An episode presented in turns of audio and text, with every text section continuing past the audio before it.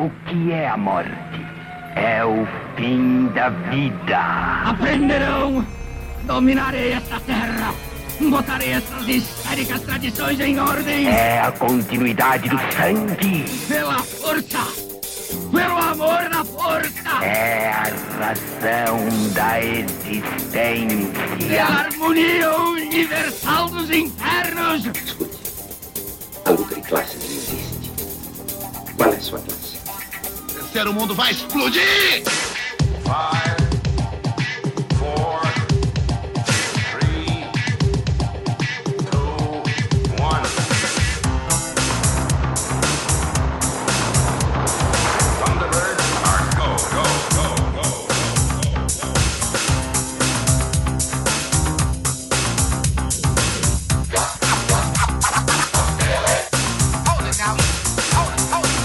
Correndo, correndo pelas sombras, vem chegando o seu podcast revolucionário de cinema, Sombras Elétricas, no seu sexto episódio. Eu sou o Thiago Lins. E eu sou o André Renato. É isso aí, galera. Essa semana aqui decidimos não ter uma lista, porque decidimos focar no, num filme específico.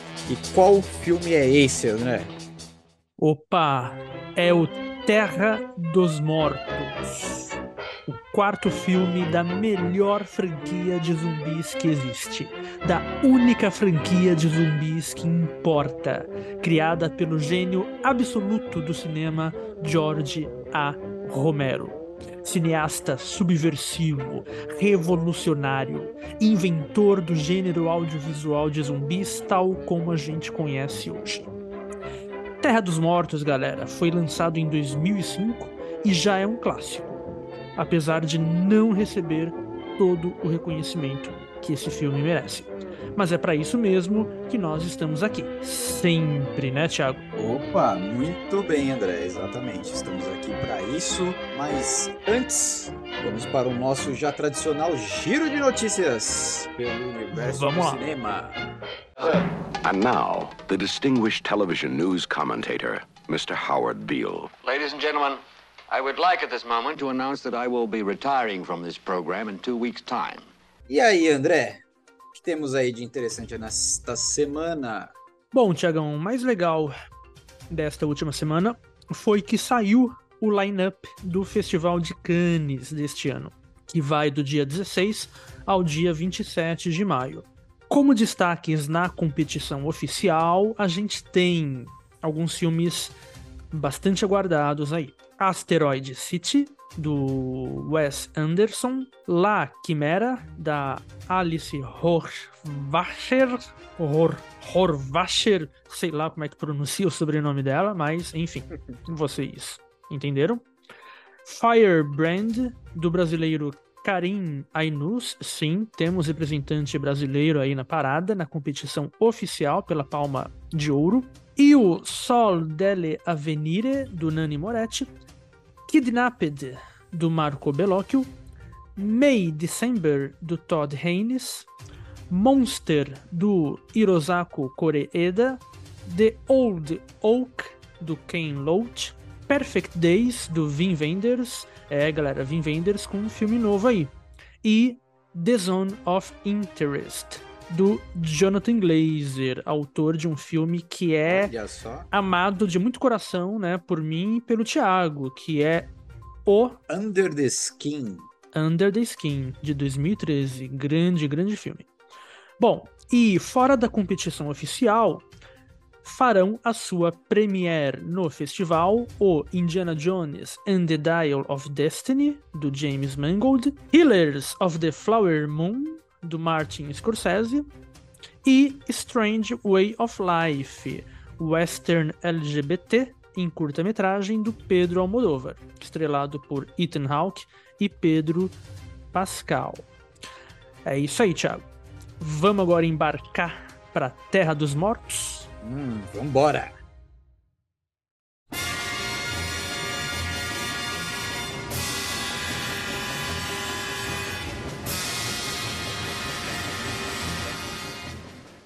Esse filme bem que podia se chamar A Revolução dos Mortos, né?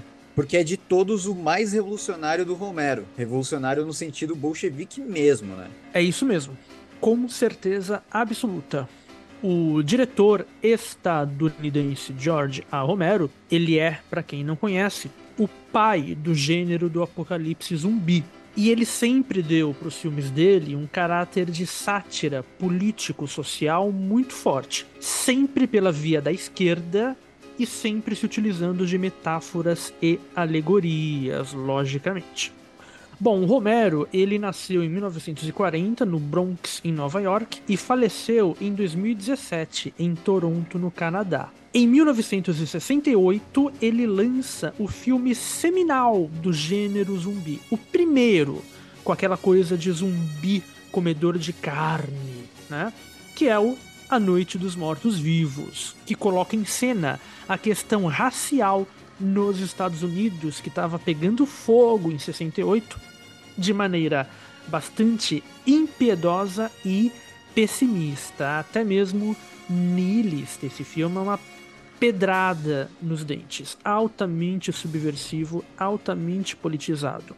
É, mas aí a segunda pedrada dele vem na sequência, né, dessa, dessa franquia que ele cria, né? Em 78, 1978, sai a sequência do, do A Noite dos Mortos Vivos com o Despertar dos Mortos, que é o Dawn of the Dead, que ataca a sociedade de consumo de massas, né? É, na forma da, da invasão dos, dos, zumbis ali na cena do shopping center, né? Os, invasão de zumbis dentro dos shopping centers que eles, eles se comportam como eram antigamente, né? Consumidores, olhando para as vitrines, andando pelo shopping, né? E nesse shopping, né, abriga o grupo de sobreviventes que é o, o foco do filme a, as cenas do, dos zumbis fazendo compras, assim, é tipo, meu, é impagável, assim, porque eles são como se fossem uns manequins, assim, super automatizados, assim, fazendo compras, é muito bizarro, assim, é tipo uma...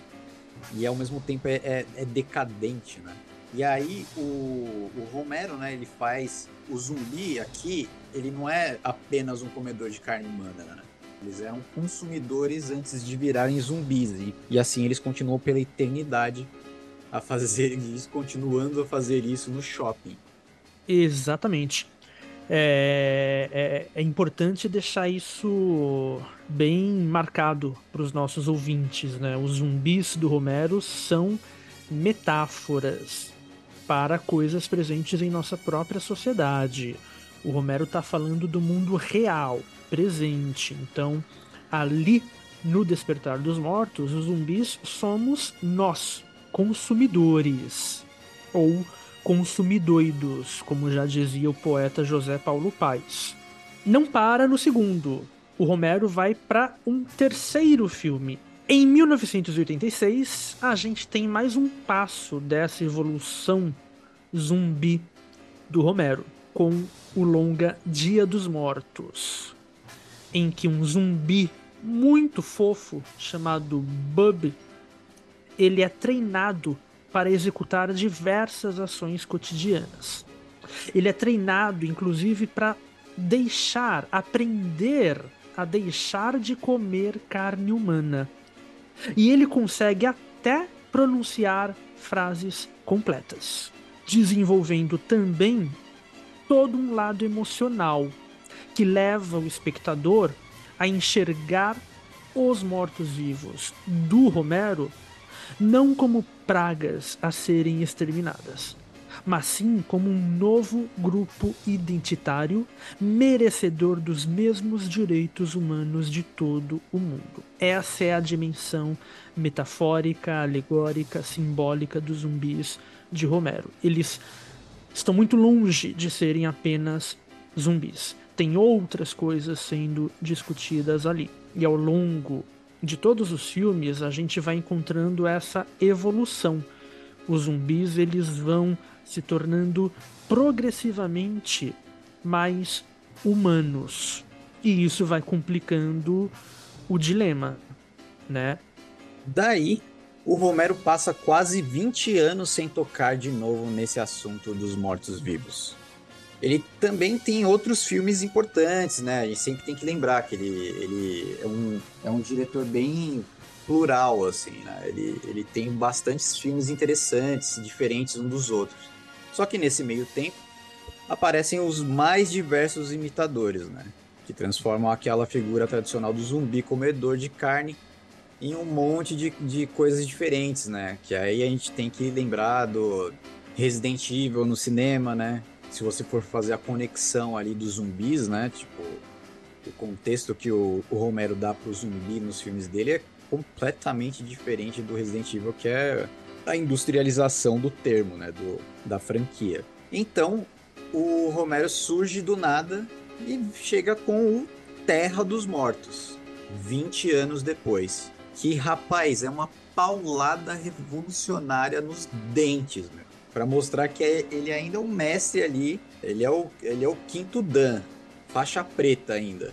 E Terra dos Mortos, galera, já é uma produção de relativamente maior orçamento. E a única do Romero que conta com um elenco relativamente estelar. Não é tão filme B quanto a, a trilogia anterior. Quem que tá no elenco desse filme? O Dennis Hopper, o Simon Baker, da série The Mentalist, a Asia Argento, atriz e diretora, filha do mestre do horror italiano Dario Argento, e o John Leguizamo. Esses são os nomes mais conhecidos. Além também da presença marota de figurações do ator Simon Pegg e do cineasta Edgar Wright, que pouco tempo antes, em 2004, tinha dirigido o Todo Mundo Quase Morto, que dizem que o Romero viu esse filme e gostou bastante. Bom, o enredo de Terra dos Mortos é a coisa mais transgressora. É absolutamente transgressor. Pois é. A história segue a ordem dos filmes anteriores, né? Tipo, cro- cronologicamente falando. Lá, lá atrás, na Noite dos Mortos Vivos, temos o primeiro dia do Outbreak de zumbi, né? Que é o Outbreak, ele, ele começa no, no começo ali do filme de dia, né? E, e segue durante a noite. Agora, no Despertar dos Mortos, já é as primeiras semanas depois disso. Já é a sociedade ruindo de fato, né?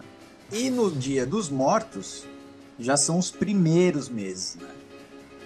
Já passou um tempo e, e- ali realmente já a civilização não, não existe mais. Você tem uma história ali de contida num bunker com remanescentes militares ali. Então, e, e a sociedade não, não existe. Tem até uma, aquela famosa cena do helicóptero, né? No meio da cidadezinha, que só tem zumbi, assim, né? E o, e o cara com um megafone procurando algum sobrevivente, né? Agora, na Terra dos Mortos, né?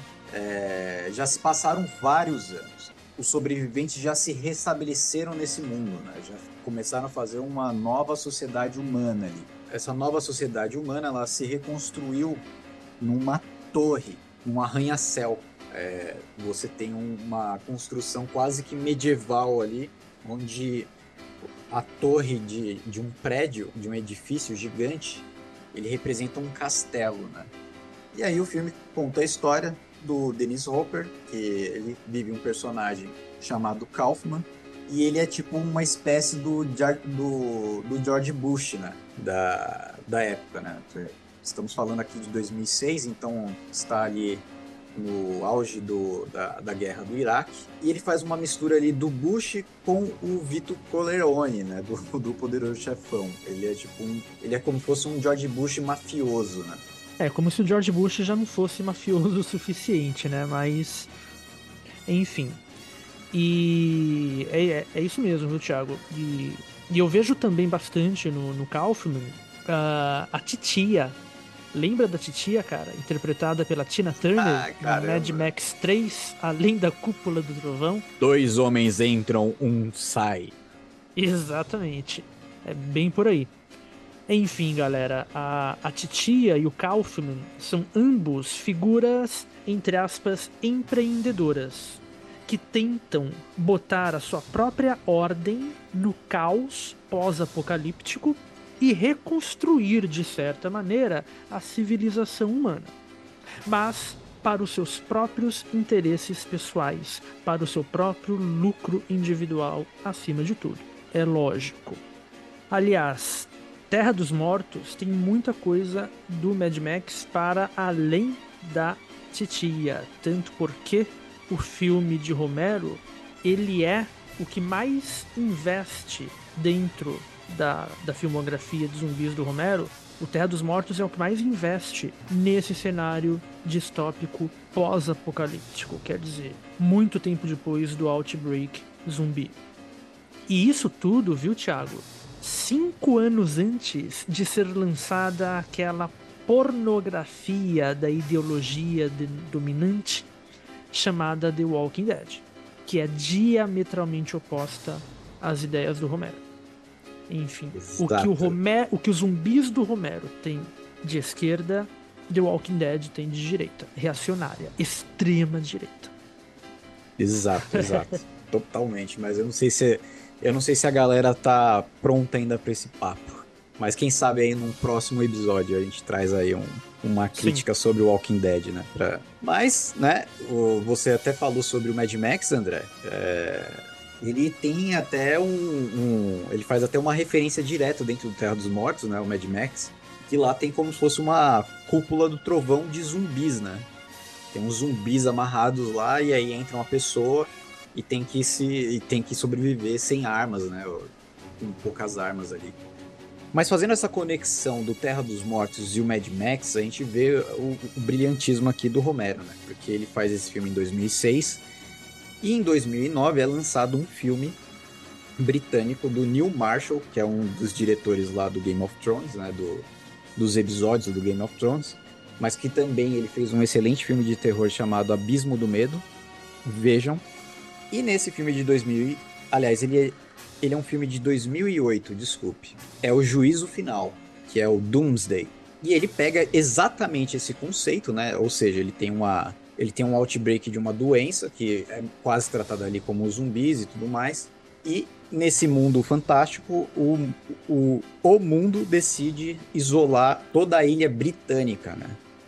Inclusive a Escócia. Eles muram ela inteira e isolam do planeta. Aí passa-se algumas décadas e mandam uma emissária ali para ver como que tá a situação da galera lá dentro. E os sobreviventes, eles se tornaram praticamente a galera aqui do Terra dos Mortos, né? Ou seja, eles no juízo final, o pessoal vai lá e tomam os castelos que já existem e, e, e fazem as fortalezas ali dos sobreviventes. Aí lá no, no Terra dos Mortos nós temos o, o o arranha-céu, né? Que, simboli que simboliza isso daí. Bom, enfim, seguindo aqui com a história do filme, né? O, o Titio Kaufman, ele monta uma espécie de condomínio nesse, nessa torre, né? Nesse, nesse edifício, nesse arranha-céu que eu tava falando. Só que esse arranha-céu é, é como se fosse um, um, condomínio fechado, de luxo, né? Então ele tem. É, ele, é, ele é como se fosse uma cidade contida, que nem aqui em São Paulo, por exemplo. Quem mora aqui em São Paulo tem o shopping do Cidade Jardim, e em cima tem umas torres residenciais, né? Então todo o complexo ele é meio, ele é meio que formado para você não precisar sair de lá. Então você tem, você tem shopping, você tem restaurantes, você tem supermercado, tudo no, na mesma unidade ali, né? Você tem academia, você tem escritórios. Exatamente, ouvinte. Para você ter uma noção, se você não mora em São Paulo, é só jogar aí no Google. Joga no Google aí, Shopping Cidade Jardim, São Paulo. Ele é um edifício que fica na Marginal Pinheiros, né? Ele fica à beira da, do rio. E aquilo ali é basicamente a mesma representação do, do que a gente está falando da Terra dos Mortos. Né? E aí como funciona esse condomínio? E ali vai ter a reprodução, né, do total das mesmíssimas desigualdades econômicas, né, sociais e raciais que afetam o nosso mundo hoje. E ali está espelhado na tela. Os mais pobres são mantidos em estado de permanente alienação graças a uma sensação de suposta segurança ali anti-zumbi, porque é fornecida pelo próprio personagem do Kaufman, né? Que ele é, ele é um rei barra capitalista, né? E ele tem a sua própria milícia, né?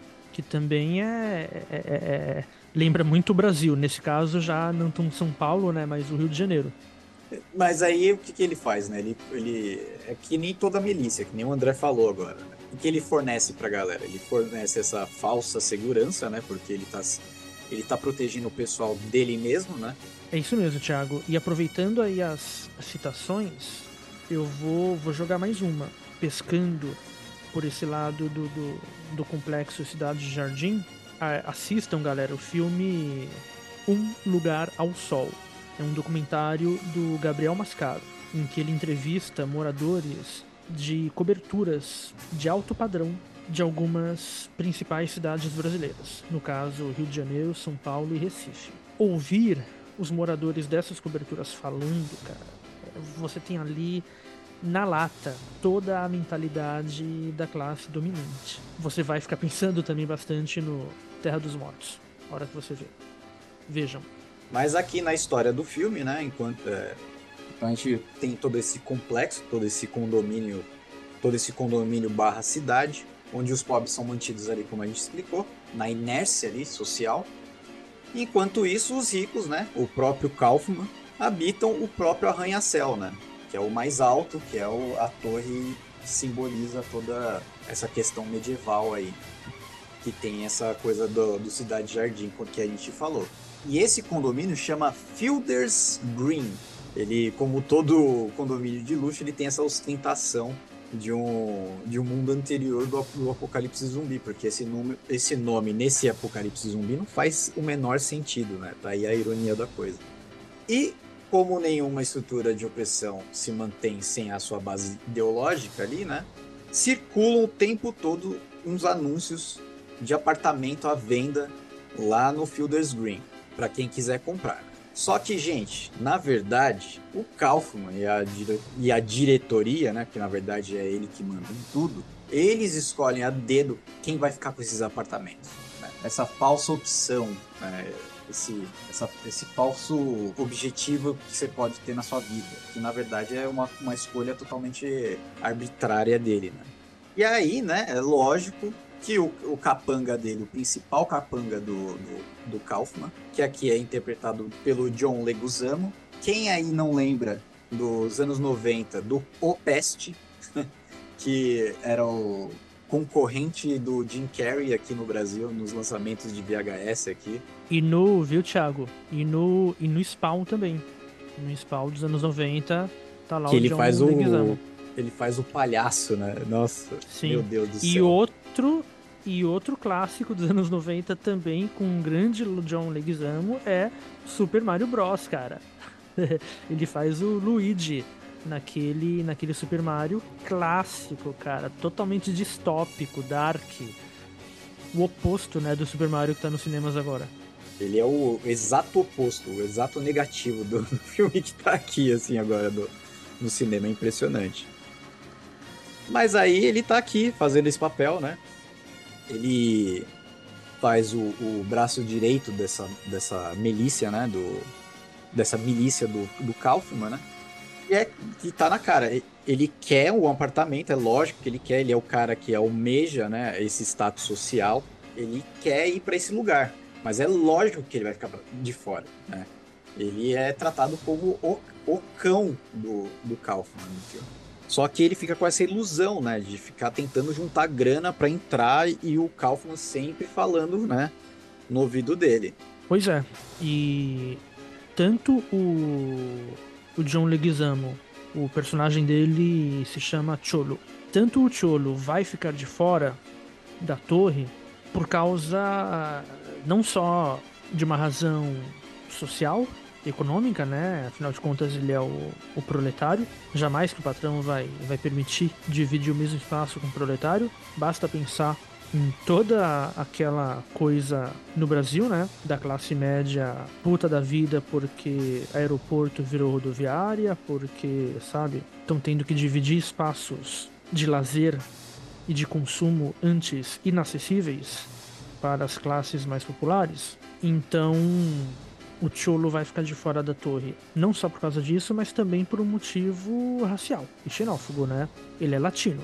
E aí o Kaufman, com esse nome, né, alemão, jamais vai deixar o Cholo ir morar na torre lá dos dos playboy, da alta sociedade. Para completar o cenário social do filme, a gente tem um Mulligan, que é uma espécie de profeta do pós-apocalipse revolucionário, misturado com um líder da resistência. E ele fica incitando a população pobre a se rebelar, a se insurgir contra o Kaufman e a torre dele. Ele tenta criar um movimento revolucionário mesmo. E além dele, a gente tem o Riley Denbo, vivido pelo Simon Baker, que esse é o herói do filme no sentido mais tradicional. Só que ele é um herói bastante misantropo, que só quer dar o fora da cidade e se exilar lá no extremo norte, no Canadá, para viver em paz, no meio das terras geladas do Canadá, onde, segundo ele, não tem nem zumbi, muito menos gente. Ele é esse típico herói individual, individualista, um pistoleiro solitário, é, típico da, da, da, da narrativa norte-americana, né? Típico dos westerns. Um cara que só quer buscar o próprio destino dele e foda-se todo mundo. Mas ele tem uma, uma moral, ele tem um, uma ética ali que a gente vai ver dentro do filme. Pois é, mas para completar de verdade o cenário, a gente não pode esquecer o núcleo zumbi, né, do filme. Que aí, que aí tá a verdadeira, o, verdadeiro protagonismo ali do filme, né? Ali está contida a verdadeira revolução do filme. Com certeza, com certeza. Aqui no núcleo zumbi da novela, a gente tem um cara, um zumbi, denominado Big Daddy, que representa o líder proletário, o líder sindical. Ele é o Lula do filme. Brincadeirinha. Como se o Lula fosse tão revolucionário assim, né, para começo de conversa. E não um grande conciliador de classes. Mas enfim. o Big Daddy, ele é o líder proletário que vai comandar uma verdadeira tropa revolucionária de zumbis, uma coluna prestes de zumbis. Os quais, logicamente, são os mais excluídos do sistema governado pelo Kaufman. Quer dizer, os pobres lá da cidadela, dos arredores da torre, né, naquele centrinho lá da, de Pittsburgh, já são os excluídos, né? A turma do Mulligan, o Cholo, é, mesmo o Riley Denbo e os amigos dele. Agora, os mais excluídos de todos, né, aqueles que estão na base mesmo da pirâmide social, são os zumbis. E esses zumbis, é, eles também são, para piorar né, a situação, alvos de brincadeiras de tiro ao alvo por parte lá dos mercenários, da milícia do, do Kaufman. Bom, o Big Daddy, ele é um trabalhador de posto de gasolina e oficina mecânica que passa os dias, entre aspas, trabalhando. Lembrando que aqui a gente tem aquela evolução lenta, progressiva dos zumbis dentro dos filmes do Romero, né? Uma evolução ao mesmo tempo cognitiva e emotiva, né? Então eles vão cada vez mais se lembrando da vida anterior que eles tinham antes de, de serem contaminados e eles começam a reproduzir ou tentar reproduzir daquela maneira toda atrapalhada, né? Os comportamentos que eles tinham antes, sejam é, fazendo, seja fazendo compras né, no shopping, que é o que você tem lá no Despertar dos Mortos, seja aqui no Terra dos Mortos. Né, você tem o Big Daddy que fica lá trabalhando no posto de gasolina, né, entre aspas. Você tem um açougueiro. Você tem. Nossa, cara, essa cena é muito foda, Thiago. É a cena que abre o filme. Né? Você tem músicos de uma banda, sabe uma bandinha de coreto de praça, né? De metais, tá lá o trombone, tá lá a tuba. Eles ficam lá, no coreto da praça da cidadezinha, nos arredores lá de, de Pittsburgh, tocando, ou tentando tocar né? E você tem até, até, até mesmo um casal fofinho de jovens estu estudantes do ensino médio. A, a cheerleader, né, a líder lá da, da torcida, e o, e o jock, né, o atleta lá da, da escola, passeando de mão dada na rua. Os dois zumbis, né? Não, e isso que você até falou sobre a evolução do zumbi, a gente tem que lembrar ali, né, do, a, os estágios da evolução cognitiva durante os filmes ali, né? Dos zumbis, né? Que a gente tem lá no Despertar dos Mortos, tem lá o que o André falou, de fazer compras no shopping, né? Ali já é um começo de estágio ali de, de eles tentarem fazer uma mímica da vida que eles tinham anteriormente. Só que o que tá mais conectado a esse filme é o Dia dos Mortos, né? Que é exatamente o filme anterior a ele. Porque ali a gente já vê um, um estágio mais avançado, assim, desse, dessa evolução cognitiva dos zumbis, né? Que é através do, dos testes ali no, dentro do bunker, que é centrado o filme, né? Do Dia dos Mortos. É isso mesmo. Tanto essa evolução, ela vai ficando cada vez maior, né? Da evolução à revolução. Olha só o link. Que o Big Daddy, ele vai se revoltar. Ele vai acabar se revoltando contra a maneira como os capangas, a milícia do Kaufman, fica invadindo a cidadezinha onde ele mora para saquear mantimentos, né? E matar os companheiros zumbis dele, de graça. O Big Daddy, então, revoltado contra essa injustiça toda, ele vai, entre aspas, conclamar a sua classe social a marchar com ele em direção a Fiddler's Green. E no caminho, eles vão aprendendo a usar ferramentas, até mesmo armas, armas brancas, machete, facão e até mesmo armas de fogo. Uma metralhadora lá que o Big Daddy pega de um dos capangas do Kaufman. Usar zumbi usando metralhadora contra os vivos burgueses. Só olha as ideias, Thiago, do Romero. Não, exatamente. Você imagina isso aparecendo num The Walking Dead, né? Imagina, imagina. Mas, mas nunca, jamais. jamais. Jamais, jamais.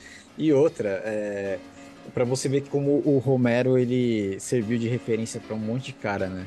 O Matt Reeves, né, na, na trilogia dele do, do, do Planeta dos Macacos, ele usa essa imagem do, do, do macaco segurando uma metralhadora.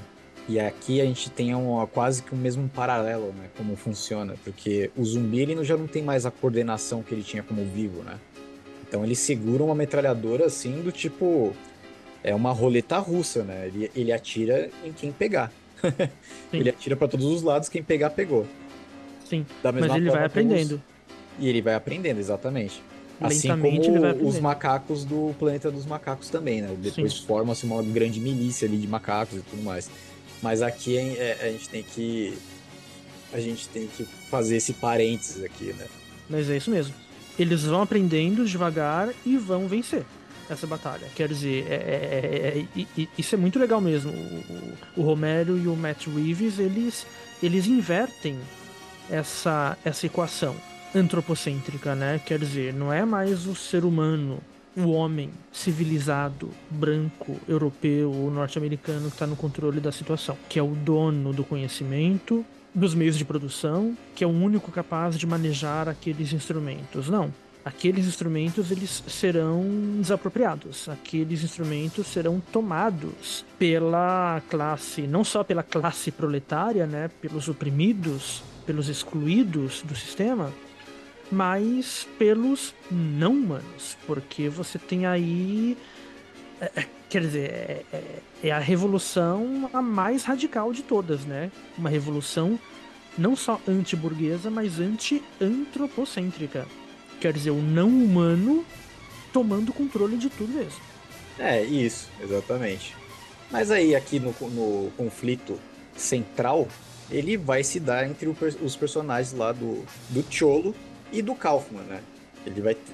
Essa, essa onda de revolução que, que tá vindo pelo, pelos mortos-vivos, inclusive quase que literalmente, porque na marcha pro. Na marcha contra o condomínio, eles vão passar pela água, né? Então eles vão andar debaixo d'água, assim. Impressionante. Eles vão sair quase como uma onda, assim, do, do rio, assim. E o Cholo, ele tá bem assim, ele, ele tá. Ele é aquele típico pelego da classe proletária, né? Ele que faz o jogo ali da classe dominante, porque ainda acredita na promessa que ele vai lá é, conseguir um- uma hora dessas, ele vai conseguir o seu apartamento na torre também, né? Quando ele vê que isso tudo não passa de papo furado, aí, meu irmão, ele se rebela, né? E é, só que aí ele se rebela não nesse sentido revolucionário, ele se, re- se rebela na, na forma vingativa, né?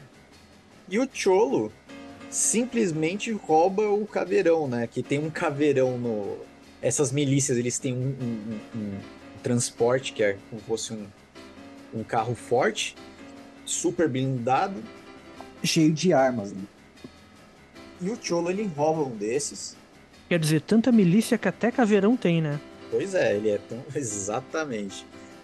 E, e ele rouba, né, do, do, do Kaufman, né? Lembrando que tudo é do Kaufman, então, tipo, ele, ele rouba o caveirão do Kaufman e ele ameaça, né, lançar mísseis contra a cidade, né, matando geral. Caso o Kaufman não lhe pague um punhado de milhões de dólares lá, né? E ele faz uma extorsão ali. O CERN ali, ele se transforma num, numa aparência econômica no final das contas ali. É, é importante os nossos ouvintes entenderem bem essa parte aí, viu, Thiago? Porque é muito comum, às vezes, a militância ela se encantar por certas formas é, muito viscerais de ação direta, de rebeldia, e parecem revolucionárias, mas não são revolucionárias. Quer dizer, a ação do, do Cholo ali no filme não é nem um pouco revolucionária. E ela não é uma ação é, endossada pelo filme, pelo discurso do próprio Romero enquanto autor do filme. O Cholo não é herói por esse motivo. Ele tá errado, isso fica muito claro dentro do filme. Entendeu? Agora, isso não quer dizer, claro, que o Romero seja meio termo. Não.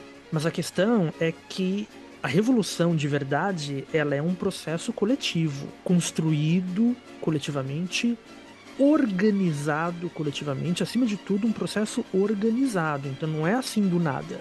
Vai lá o bonitão, como se fosse um, um gangster, sacou? Um mafioso qualquer, ou como se fosse um terrorista fanático, fundamentalista. Quer dizer, isso é mesquinho. Isso não tem nada de revolucionário, da grandeza revolucionária. Isso é mesquinho, entendeu? É egoísta. A atitude do, do, do, do, do Cholo é profundamente egoísta, sabe? Ele sozinho, com os amigos dele, roubarem lá o caveirão e ameaçarem explodir. É, quer dizer, o caveirão ele é armado com diversos foguetes, né, diversos mísseis. E é lógico que ele lançar aqueles mísseis contra a Feeders Green é, não vai acertar só a torre, né? Só a playboyzada que mora na torre. Vai, aquilo vai afetar todo mundo que mora no centrinho lá da cidade, cercada, entendeu? Inclusive os pobres, inclusive a galera lá do Mulligan, sacou? Só que o Cholo não tá nem aí, ele tá pouco se fudendo, porque justamente ele é o extremista. Ele é o terrorista, é a típica mentalidade do, do terrorista. Não tô falando do guerrilheiro, tá? Do guerrilheiro armado.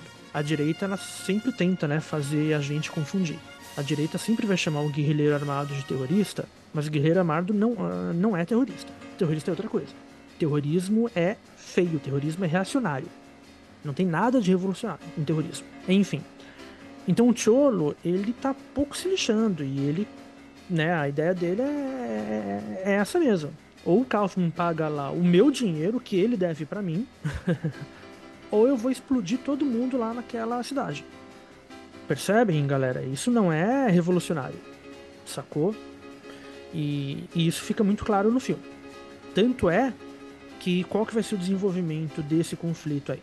O Kaufman, ele vai logicamente mandar o Riley para dar cabo do Cholo e resgatar o Caveirão, trazer de volta o Caveirão. O que nos lembra mais um filme aí, mais uma referência, Apocalipse Now. Porém, o Riley, ele tem os seus próprios planos. Ele não vai fazer o jogo das classes dominantes. Quer dizer, desta vez, pelo menos em George Romero, os opressores não vão conseguir fazer os oprimidos lutarem uns contra os outros. E com isso facilitar o trabalho da classe opressora. O Riley vai fazer um pouco diferente. Ele vai pegar os amigos dele, a equipe dele. Eles vão sim tomar conta do caveirão. Né? O Riley, ele obviamente sabe que é uma imoralidade, né? que é um absurdo explodir geral, matar geral, entendeu? Por causa de uma vingança pessoal. Quer dizer, por mais filho da puta que seja o Kaufman, você não vai atacar geral e né, a população civil, todo mundo, pobre, rico, foda-se, morre do mesmo jeito. Não. Então ele vai é jogar areia nos planos do, do Cholo. Né, ele vai tomar conta do caveirão e o Cholo ele vai se conformar. Quer dizer, eles vão se reconhecer como dois fudidos, né? Como dois oprimidos. Eles não vão brigar até a morte um contra o outro. O Cholo vai aceitar a derrota e ele vai se conformar com um prêmio de consolação dele, que vai ser tentar se vingar pessoalmente, mano a mano, do Kaufman. Quer dizer, vai lá o so, sozinho não, né? Vai ele e o parceiro dele. Eles voltam lá pra, pra, pra cidade para tentar né, se vingar diretamente do Kaufman, do próprio Kaufman. Enquanto isso, a coluna revolucionária do Big Daddy consegue entrar na cidade, consegue invadir a torre, levando caos e pânico generalizado à Playboyzada. Dá para acreditar que isso é uma narrativa de zumbi, Thiago? Esse plot todo, um filme de zumbi, cara. Com certeza não, né? Depois, ainda mais que, com, com esse exemplo que a gente tem aqui, a coisa mais popular atualmente de zumbi é o Walking Dead, né? Que é uma instituição que, é, é como você falou, é totalmente reacionária, né? É, com essa ideia de nós contra eles, né? É, aquela fala clássica do Rick, né? Tipo, this is not a democracy. Isso daqui não é mais uma democracia. Nossa, essa é de fuder, cara, de fuder. É, é- é impressionante, assim, e, e- e passa pela galera, assim, e fora que a série, vamos, vamos dizer aqui que tirando o fato de ser totalmente de direita, ela é ruim, né? Pelo amor de Deus, ela é horrível. pra Ela não tem- caralho. Pelo amor de Deus. Mas enfim, o George Romero, ele humaniza os zumbis, né? Ao contrário lá da porra do Walking Dead. Ele, ele destaca o lado mais monstruoso que nós temos dentro de nós mesmos, né? Pra fazer essa contraposição com o zumbi, né? Então a gente fica meio que parecido entre ações e aparências, né? E com isso ele desarma o preconceito da extrema direita, né? Do, que, que está contido em obras como Walking Dead. Ele mostra que os zumbi, na verdade, são os excluídos do sistema. Eles fazem parte do sistema. Eles estão ali fazendo as mesmas coisas que eles sempre fizeram, né? E sofrem por isso, né? Sim, exatamente. Quer dizer, enquanto Walking Dead só faz por reforçar a lógica do confronto, essa ideologia belicista ancorada na direita, Walking Dead é belicista pra caralho. Quer dizer, no Romero não tem essa lógica tacanha do nós contra eles, né? Os cidadãos de bem, a família contra os feios, sujos e malvados. Aqueles que são diferentes de nós. Essa coisa bem fascista. É claro que, pro Romero, para você alcançar esse estágio de paz universal, é, você precisa passar por um processo de ruptura revolucionária. E esse processo não tem como não ser violento. E o filme mostra isso de maneira muito clara. O Terra dos Mortos. De uma maneira até mesmo didática.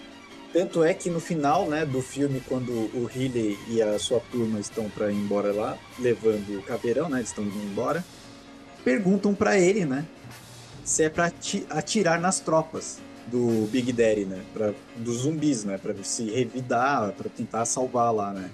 E ele diz que não, que os zumbis só estão procurando um lugar para ir, como todos nós, né? Daí o, o, o Riley, ele, ele dispara, né, os últimos, os últimos mísseis que restam no caveirão, porque eles não iriam mais precisar das armas, né? Para que, que eles vão precisar mais desses mísseis, né? A revolução já aconteceu, né? A luta acabou. Precisamente. E tanto que numa cena anterior, mais para trás, o, o próprio Riley ele já tinha dito pro Mulligan que ele não ia se engajar na luta do Mulligan no grupo dele lá, no projeto de, de ocupação da torre, né, que o Mulligan pretendia, porque ele acreditava em um mundo sem cercas. Por isso ele queria ir embora lá para a vastidão selvagem do Canadá. Um mundo sem cercas. Quer dizer, o que, que você me diz disso, companheiro Tiago? Enquanto socialismo internacionalista. Um mundo sem fronteiras, sem cercas, sem muros e sem Estado-nação. É, né? E algo que a esquerda às vezes esquece, né? É que Estado-nação é uma invenção burguesa, né? Principalmente a esquerda do terceiro mundo aqui, a gente. A galera tem esse- esses sonhos de construir a, a sua própria Kubanacan. Exatamente. A galera pira numa fantasia de projetos de poder mesmo. Quer dizer, eles não conseguem transcender uma mentalidade de concorrência que no fundo é burguesa. A esquerda às vezes ela esquece que Estado-nação é, né, como você disse, uma invenção capitalista, burguesa. Então a gente tem que transcender isso. A ideia não é o terceiro mundo concorrer contra o primeiro mundo para tomar o poder mundial. Não, a ideia é abolir esse sistema, abolir todas as fronteiras, né? Todo esse sistema, essa estrutura opressora. Enfim. Bom, de resto, como todo grande filme, Thiago, galera, o Terra dos Mortos se expressa acima de tudo nos detalhes.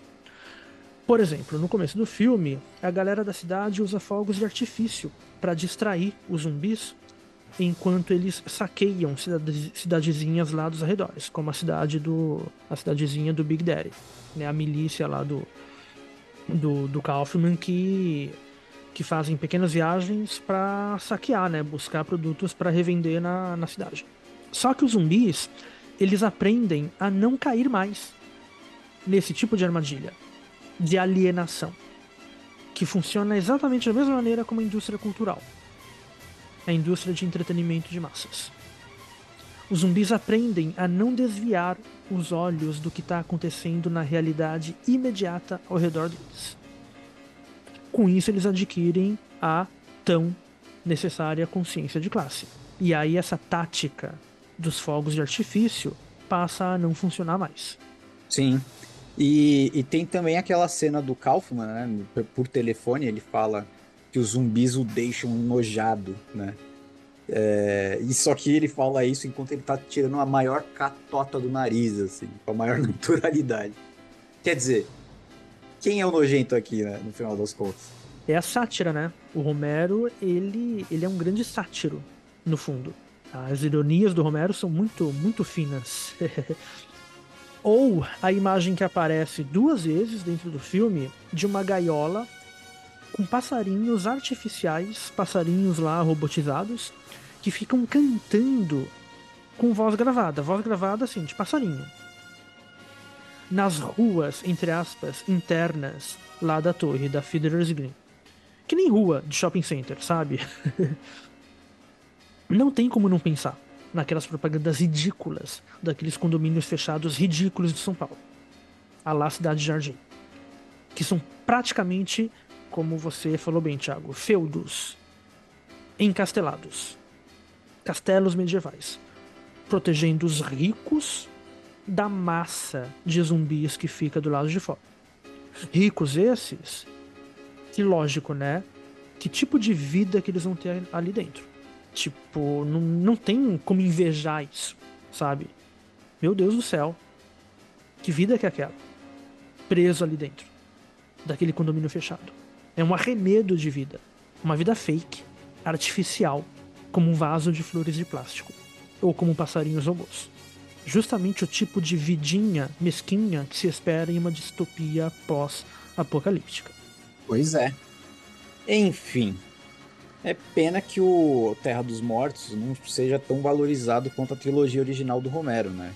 Que é A Noite dos Mortos Vivos, O Despertar dos Mortos e O Dia dos Mortos. Porque assim, é, é estranho, inclusive, né? É uma pena e, e chega a ser estranho, porque o Terra dos Mortos, ele é a culminação, né? De todo o trabalho do, do, dos outros três filmes do Romero, né? É, ele segue a narrativa para essa insurreição popular, né, metaforizada pelos zumbis durante o, todos os quatro filmes.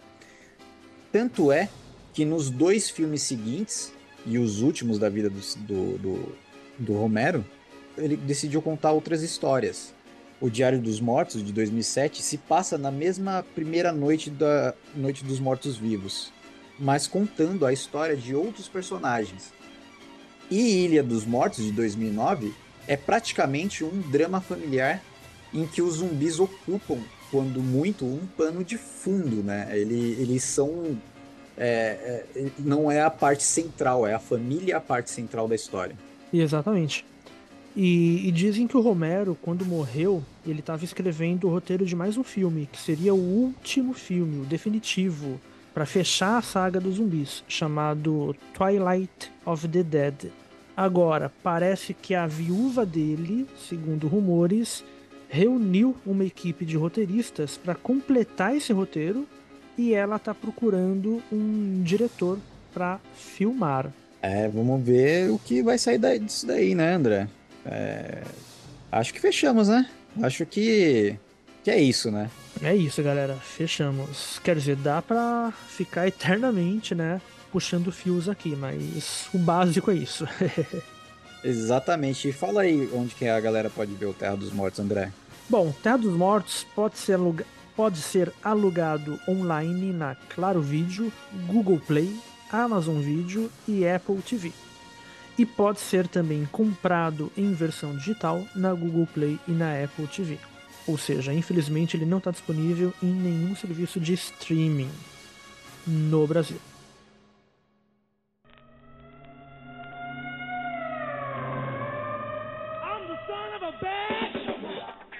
É isso aí, galera. Esperamos que o episódio de hoje tenha sido inspirador aí para vocês, seus pequenos revolucionários. E, né, para ter essa consciência de classe, saber que o negócio, gente, é a organização.